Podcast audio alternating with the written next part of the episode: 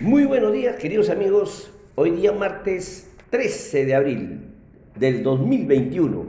Su informativo tiro de hoja seca. Queridos amigos, vamos a ponernos al día en los hechos más relevantes ocurridos en el mundo y en el Perú. Tras conocerse los primeros resultados de la Oficina Nacional de Procesos Electorales, anticipan una segunda vuelta entre los candidatos Pedro Castillo y Keiko Fujimori. De acuerdo al cierre de ayer, Pedro Castillo está en 18.964%, seguido de Keiko 13.262%, en el tercer lugar Hernando de Soto con 11.825%, y López Aliaga con 11.805. Bien, queridos amigos, un ausentismo casi del orden de 27 a 30%, como hemos podido apreciar, y definitivamente el resultado de la elección es producto de un gran descontento en la ciudadanía. Hemos tenido una oferta política muy fragmentada, mediocre, que no ha convencido que no ha despertado las pasiones en todos los votantes. Por otro lado, el crecimiento de Castillo, de alguna manera, es el resultado de limitaciones de otras candidaturas, de su espectro y de una campaña muy fluida. En la recta final se cayó Verónica y Lescano y fueron de a menos. Y del partido moradito ni hablar, está al punto de la extinción. Si bien Castillo es un personaje relativamente nuevo en la política, está en la vida sindical del magisterio y de los ronderos hace tiempo, donde están acostumbrados a la exposición, a la confrontación y a la negociación. Castillo empleó una campaña tradicional cara a cara con la gente y eso a la gente le permite conectar con el candidato. También ha tenido mucha transmisión radial en las zonas rurales, sumado al apoyo importante tales como el magisterio y la organización rondera, que se conectan y funcionan como una suerte de correa de transmisión. Las dos candidaturas que posiblemente quede o finalicen como son Pedro Castillo y Keiko Fujimori, Conocemos que son altamente conflictivos y no pueden conducir, o sea, mejor dicho, no pueden llevar a un autoritarismo, al golpe de Estado, a la vacancia, a la ingobernabilidad y a la imposibilidad de lo que todos esperábamos, es decir, el consenso, la posibilidad de armonizar en algunos aspectos de la política fragmentadas que tenemos. En conclusión, por ningún lado se avisora una vocación de consenso alguno en, estos posibles dos candidatos, ¿no? Así que, mis queridos amigos, esos son los, los ocurridos en la política últimamente, ¿no?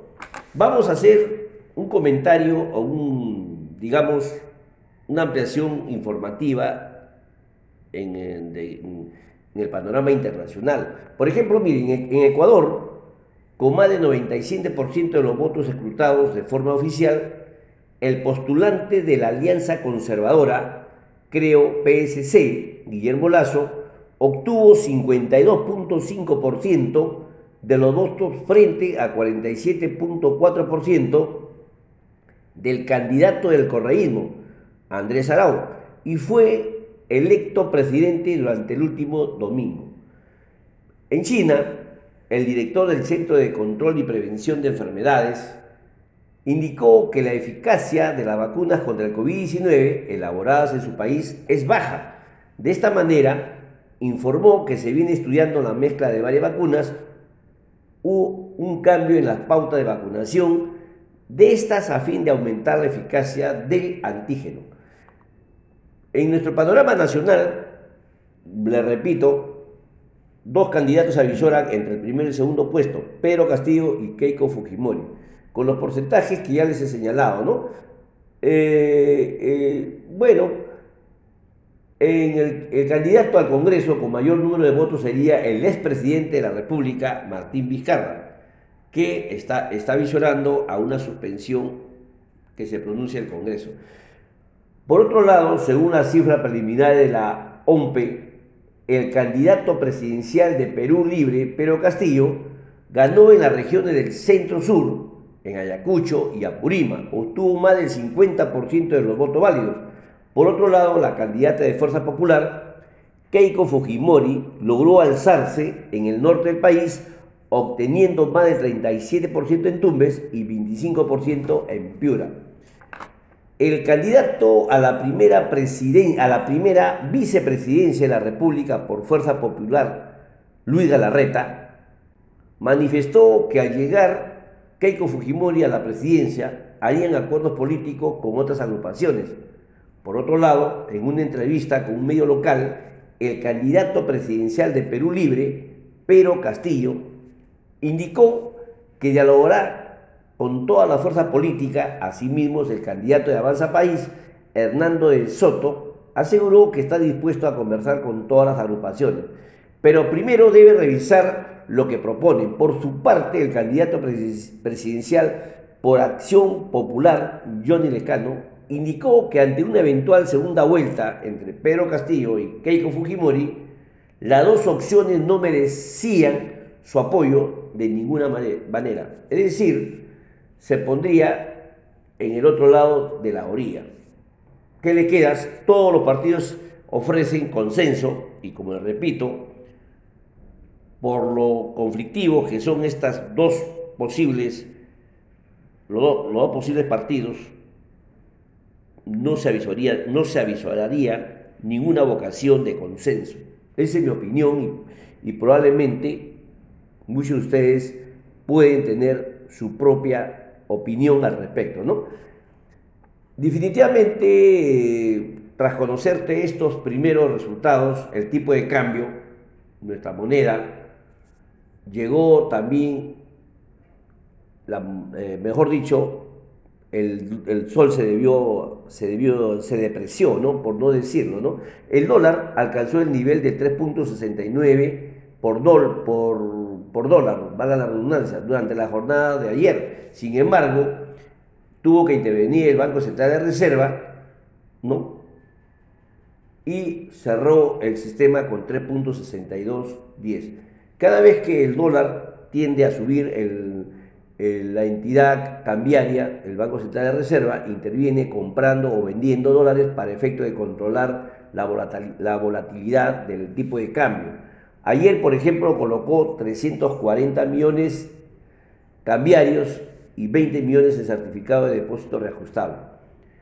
Otro hecho es que las, las expectativas sobre la economía a tres meses aumentaron en marzo y se ubicaron en 51.2 escalones, 7 puntos por encima del nivel registrado en febrero. El Pleno de Congreso hoy día sesionará para debatir y votar sobre los informes finales de la denuncia constitucional contra el excontralor Edgar Alarcón Tejada y de la comisión investigadora del caso Richard Schwinn. Otro hecho es que el Ministerio de Trabajo y Promoción de Empleo aprobó un primer padrón empleadores elegible para la asignación del subsidio Recuperemos el Empleo Formal, el cual beneficiará 80.000 trabajadores con empleos formales en 15.499 empresas. Asimismo informaron que el primer tramo del programa cuenta con un monto de alrededor de 26 millones se viene otra lluvia de millones para el sector laboral, sobre todo aquellos que han ingresado la primera quincena de noviembre, terminar octubre, primera quincena de noviembre, que los empleadores han declarado, ese personal va a ser subsidiado de acuerdo al subsidio, recuperemos el empleo formal, ¿no?